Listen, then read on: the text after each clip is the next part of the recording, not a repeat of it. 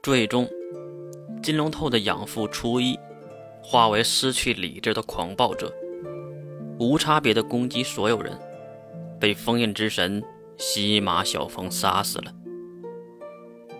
理解的魔兽的属性和代表意义，不仅关灵好奇，水兵也是跟着询问起了魔兽的往事。如果每一个魔兽都代表一个意思，那一直没有出现复魂者的地势魔兽盘虎，又是怎么一回事呢？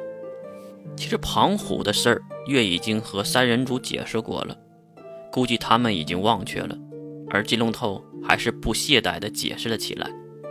盘虎是寂寞的象征，孤独的象征。无论是身上的黑色火焰也好，还是那无法找到的复魂者也罢，都是承载了寂寞的意义。那附着全身的黑焰，任何人靠近都会被焚烧。虽然火焰是在保护自己，其实也是在拒绝其他人。和现在的人没什么区别。那种火焰就是自己难以打破的隔阂。对陌生人的隔阂，还有就是那个假使的拂晓，身体中是第八魔兽，守护的象征蓝色交汇，因为蓝色教会也取了这个名字，因为它有守护的意义，保护的意义。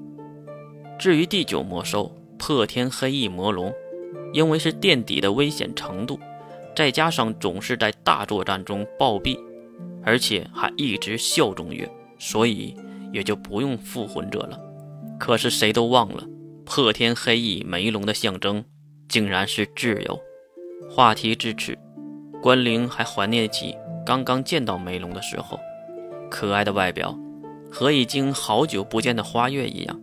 提起花月，师门也是打开了话匣子，说现在花月是就读的学院的首座，和当年的月一样，万人不及的高度。缅怀过去，怀念旧日景象，水兵一直严肃俊俏的脸颊上也有了不少温情的流露。可能是这份记忆，也是支持他们到如今的动力。回忆旧日景象，水兵突然想起了一个人，那就是当时的学生会长安巴。当时当然不知道，他就是月的校园内应，而如今大家都知道了。安巴就是那个和总教习齐木花田月齐名的时间魔法师，而且是第五魔兽未来世界的拥有者。说起未来世界，金龙透却津津乐道，因为他有幸的见过逆风的四大理事，就是那四本书籍。感慨之余，两个蓝家的女孩也是收拾完走了回来，手里还多了两盘切好的水果。如今的末日之下，水果可是不可多得的好东西。师门马上上手抓过来一块苹果，二话没说就开吃，嘴里还喊着甜。批评了两句，师门不懂礼节。关灵也是拿了一块，不过和师门不一样，人家用的是叉子，可不是徒手抓。感谢了一句，刚刚坐在金龙头身边的蓝田慧，关灵也是吃的不亦乐乎，可能是真的甜。怎么说呢？其实关灵也是二十多岁的女孩，喜欢吃甜食也是无可厚非。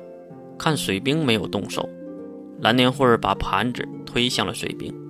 水兵轻轻的摆手，可能他更关心刚才的话题：为什么第五魔兽的名字会和那个魔王的四大理事的名字相同？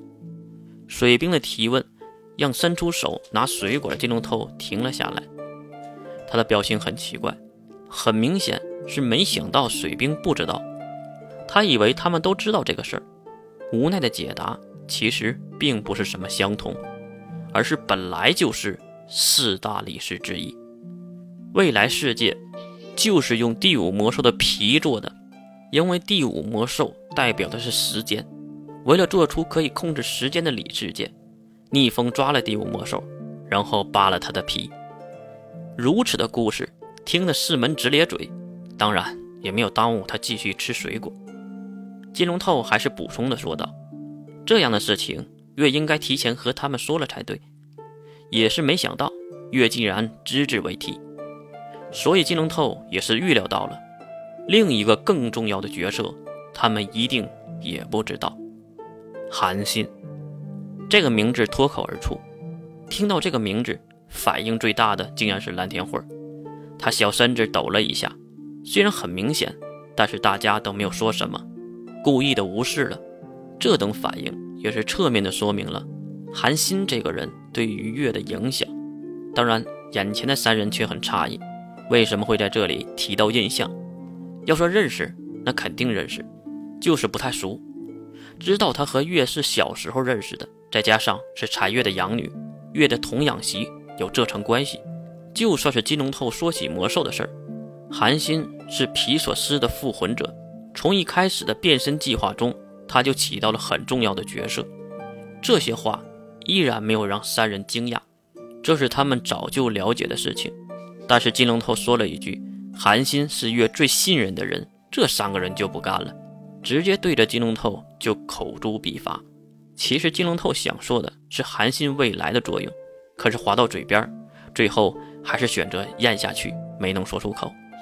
魔兽的话题也是到此为止。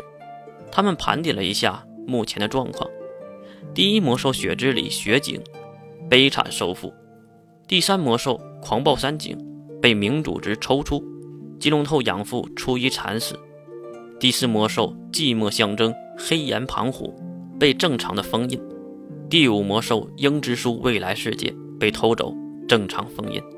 第八魔兽蓝色教会从附小的身体内抽出附小假使。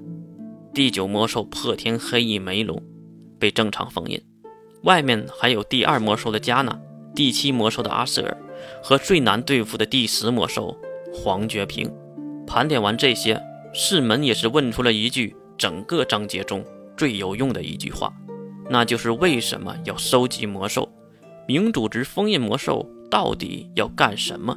和三晋风化又有什么关系呢？化为魔鬼是为了打败魔鬼。